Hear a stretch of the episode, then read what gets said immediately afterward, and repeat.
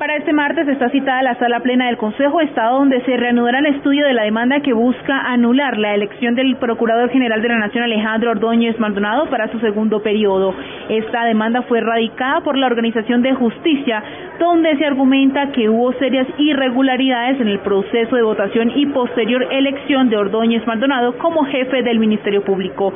El alto tribunal igualmente estudiará unas recusaciones que quedan pendientes contra varios magistrados luego de que estos fueran recusados por supuestamente ser amigos cercanos al Procurador General. Paola Santofimio, Blue Radio.